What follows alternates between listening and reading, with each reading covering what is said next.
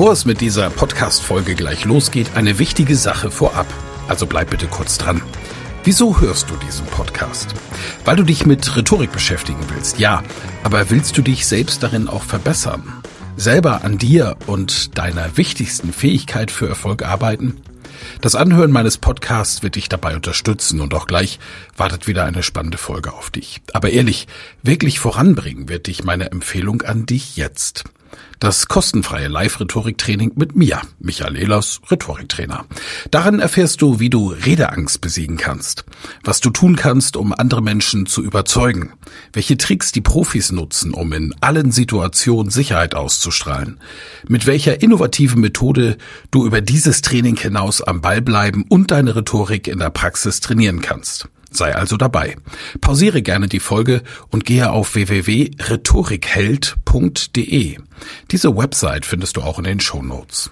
Wir sehen uns dann. Ich freue mich riesig drauf und jetzt viel Spaß bei der Folge.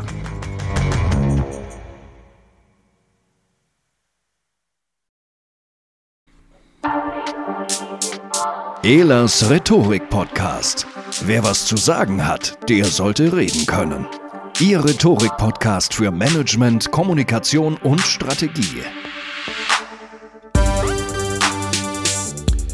Meine Mission, ich möchte echtem Wissen und echtem Können eine Stimme geben. Deshalb gehen wir in diesem Podcast gleich direkt in die Materie. Lernen Sie hier die Methoden der Profis. Es wird der erste Teil eines Themas sein, dem wir mehrere Tondokumente widmen werden, nämlich wie strahle ich Sicherheit aus? Das ist das A und O, wenn Sie rhetorisch vor anderen Menschen wirken wollen. Dann ist es zwingend notwendig, Sicherheit auszustrahlen. Der Grund ist leicht zu finden. Würden Sie jemanden vertrauen, der nervös vor Ihnen herumsteht, ständig den Blickkontakt abbricht, wenn Sie ihm in die Augen schauen, nervös an seinen Klamotten herumzurbelt? Sagen Sie dann, jawohl, da steht ein Mensch, der hinter dem steht, was er mir zu sagen hat, oder ist es nicht vielmehr völlig egal, ob er tatsächlich Know-how hat und in seinem Thema steht? Sie sagen eher, naja, die Person ist irgendwie noch nicht ganz rund. Ich weiß nicht, ob ich dem glauben muss. Letzteres ist ganz natürlich und meistens der Fall. Widmen wir uns also nun der Frage, kann man es lernen, Sicherheit auszustrahlen? Und die Antwort, die ich Ihnen darauf geben kann, Sie werden es ahnen, ist, natürlich kann man das lernen. Ein Beispiel gefällig? Okay. Es ist Samstagabend, 20.14 Uhr im Jahre 2010. Sie sitzen nicht gemütlich auf ihrer Couch mit Chips, Cola oder Bier und warten, dass etwas passiert, sondern ich stecke sie jetzt mal gedanklich in die Haut und den schrillbunten Anzug von Thomas Gottschalk. Sommerwetten das. Sommerwetten das zeichnet aus, dass es nicht in irgendeinem Studio stattfindet, sondern in einer großen Arena. Und in dieser großen Arena sitzen heute ca. 25.000 Menschen. Und die Arena steht in Palma de Mallorca. Sie sind Thomas Gottschalk. Es ist 20.14 Uhr. Der Aufnahmeleiter gibt Ihnen ein Zeichen. Noch eine Minute bis Sendestart. Und übrigens, Thomas, Paris Hilton ist noch nicht da. Wir wissen auch nicht genau, ob sie es noch schafft. Du musst die Zeit irgendwie überbrücken, aber ein Zeitproblem hattest du ja noch nie. Ja, ja, sagen sie, kein Problem. Werfen einen Blick hinter den Vorhang und sehen im Zuschauerraum 25.000 Menschen in gespannter und erwartungsvoller Haltung. Aber nicht nur das. Am Bühnenrand blickt auch schon Kamera 1. Die Kamera, in die Sie gleich hineinreden müssen und am anderen Ende der Leitung werden ab 20.15 Uhr rund 11 Millionen Menschen in Ihr Gesicht schauen. Wie Sie sich jetzt fühlen würden, ist mir recht klar. Ich würde mich ja ähnlich fühlen. Lampenfieber käme auf. Die Handflächen werden feucht und die Knie weich, ebenso wie das Hirn. Die Frage ist aber, wie fühlt Thomas Gottschalk sich? Stelle ich diese Frage im Seminar, dann bekomme ich immer zu 50 Prozent die Antwort, ja, der ist schon so abgebrüht, der fühlt kein Lampenfieber mehr. Die anderen 50 Prozent sagen, natürlich hat er noch Lampenfieber, wie jeder Mensch, der gleich vor 25.000 Saalgästen und 11 Millionen Zuschauern abliefern muss. Aber irgendwie kann der wohl damit umgehen. Irgendwie damit umgehen.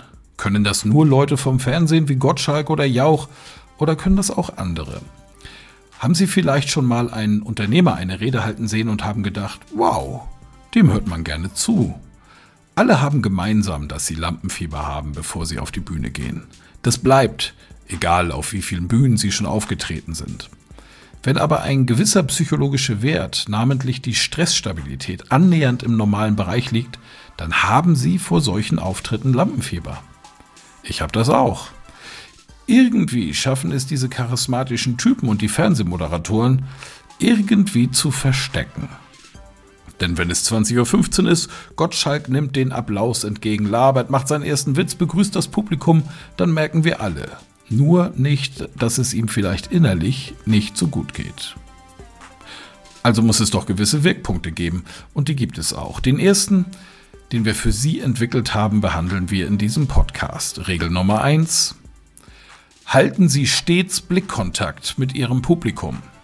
Mit Publikum meine ich nicht nur die Gruppe in einem Seminar oder der kleine oder größeren Menge auf einem Kongress oder bei einer Messe, wenn Sie einen Vortrag halten. Nein, das beginnt schon in dem Gespräch Mann an Mann oder Frau an Frau. Warum ist Blickkontakt halten so immens wichtig? Erinnern Sie sich an Ihre Kindheit zurück, daran, was Ihre Mama gesagt hat, wenn sie gemeint hat, Sie beim Flunkern zu erwischen. Sie hat gesagt, schau mir in die Augen und dann sag mir die Wahrheit. Die Augen sind der Spiegel der Seele, sagt man, und automatisch ist es auch wirklich so, und Sie werden das bei anderen Menschen beobachten können, dass Leute, die nicht ganz die Wahrheit sagen oder vielleicht bei einer Notlüge erwischt werden, was machen sie in diesem dramatischen Moment? Sie brechen den Blickkontakt ab. Es ist ein Zeichen von Unsicherheit, gesteuert von unserem Unterbewussten, genauer gesagt das limbische System. Das ist gut zu wissen, denn wenn wir das wissen, können wir daraus unsere Rückschlüsse ziehen, um rhetorisch zu wirken. Halten Sie Blickkontakt mit Ihrem Gesprächspartner bei der Verhandlung, wenn es um die Wurst geht. Jeder Verkäufer weiß das und kennt diese Situation. Wenn es darum geht, kauft der Kunde oder nicht, akzeptiert er meinen Preis oder nicht, schauen Sie Ihrem Kunden in dieser Phase fest in die Augen. Stehen Sie ihn nicht an, um Gottes Willen. Sie dürfen ab und zu blinzeln, nicht zu viel, das könnte als eine körpersprachliche Aussage verstanden werden, die im Zusammenhang mit anderen Gesten sogar auf eine Lüge hinweisen kann. Aber dazu mehr in einem anderen Podcast. Gucken Sie ihn ganz normal an, aber brechen Sie den Blickkontakt nicht zwanghaft oder krampfhaft ab. Es wird seine Wirkung haben. Mir ist sogar mal erzählt worden, wie die Jesuiten jemanden mit ihrem Blickkontakt in die Defensive drücken konnten. Sie schauen ihrem Gesprächspartner nicht in die Augen, sondern auf die Nasenwurzel. Das ist ein Trick, den ich und auch meine Seminarteilnehmenden schon erfolgreich ausprobiert haben. Aber übertreiben Sie es nicht damit. Es scheint mir ein nicht ganz faires Mittel zu sein, den Blickkontakt einzusetzen, aber zur Verteidigung. Wenn jemand unfair mit Ihnen umgeht, dann können Sie es jederzeit machen. Wie gehe ich aber nun bei Gruppen mit diesem Thema Blickkontakt um? Auch das ist einfach. Stellen Sie sich vor die Gruppe hin und nehmen Sie Blickkontakt mit allen auf, indem Sie Ihren Blick schweifen lassen. In den Seminaren ist es heute meistens so, dass die Teilnehmer in U-Form sitzen, 8 bis 16 Leute. Und dann ist es wichtig, dass Sie nicht nur die ansehen, die in der Mitte sitzen, sondern auch den, der ganz links außen sitzt und den ganz rechts. Intuitiv, durch unser Unterbewusstsein und durch das limbische System gesteuert, schauen wir dort etwas intensiver hin, wo wir die meiste, wo wir die meiste Gefahr vermuten. Das ist ein Verhalten, das wir noch von unseren Vorfahren auf den Bäumen übernommen haben. Natürlich gucken wir dahin, wo die Gefahr ist, denn den gefährlichen Bereich müssen wir im Griff haben. Den müssen wir im Blick haben. Da müssen wir als erstes reagieren können. Also, wenn Sie jemanden in einer Gruppe anstarren und Sie bemerken das, dann hinterfragen Sie mal dieses Verhalten. Es könnte sein, dass für Sie von diesem Menschen die größte Gefahr ausgeht. Vielleicht ist er auch attraktiv.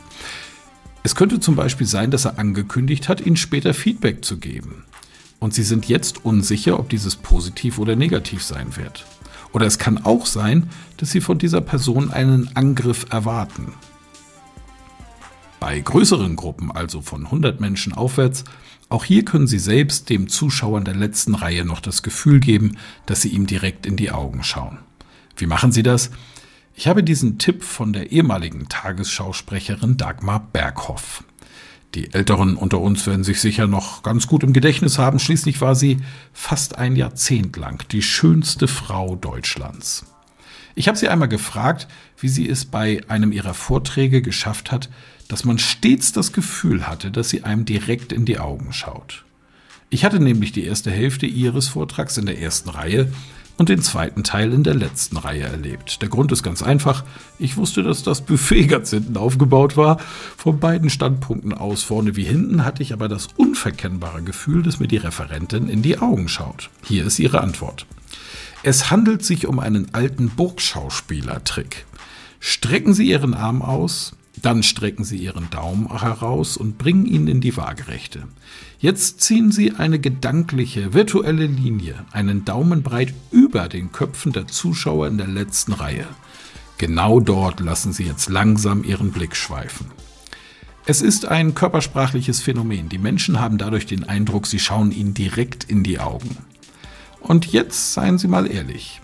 Jemanden, der Ihnen direkt in die Augen schaut, den Blickkontakt aufnimmt, der vielleicht sogar diesen kleinen Kampf länger besteht, der strahlt Sicherheit aus. Er oder sie hat eben Charisma. Und darum geht es. Es ist absolut notwendig in Vorträgen, in denen Sie Menschen von der sachlichen Seite eines Themas überzeugen wollen, dass sie vertrauensvoll wirken. Und Vertrauen haben wir instinktiv demjenigen gegenüber, der Sicherheit ausstrahlt. Der erste Punkt war also, halten Sie Blickkontakt. Zu den weiteren kommen wir dann in den folgenden Podcast. Wenn es Ihnen gefallen hat oder Sie Verbesserungsvorschläge, vielleicht auch Themenwünsche haben, schreiben Sie mir unter www.rhetorik.me. Ich freue mich darauf. Ihr Michael Ehlers. Vielen Dank fürs Zuhören. Mehr Informationen unter www.rhetorik.me.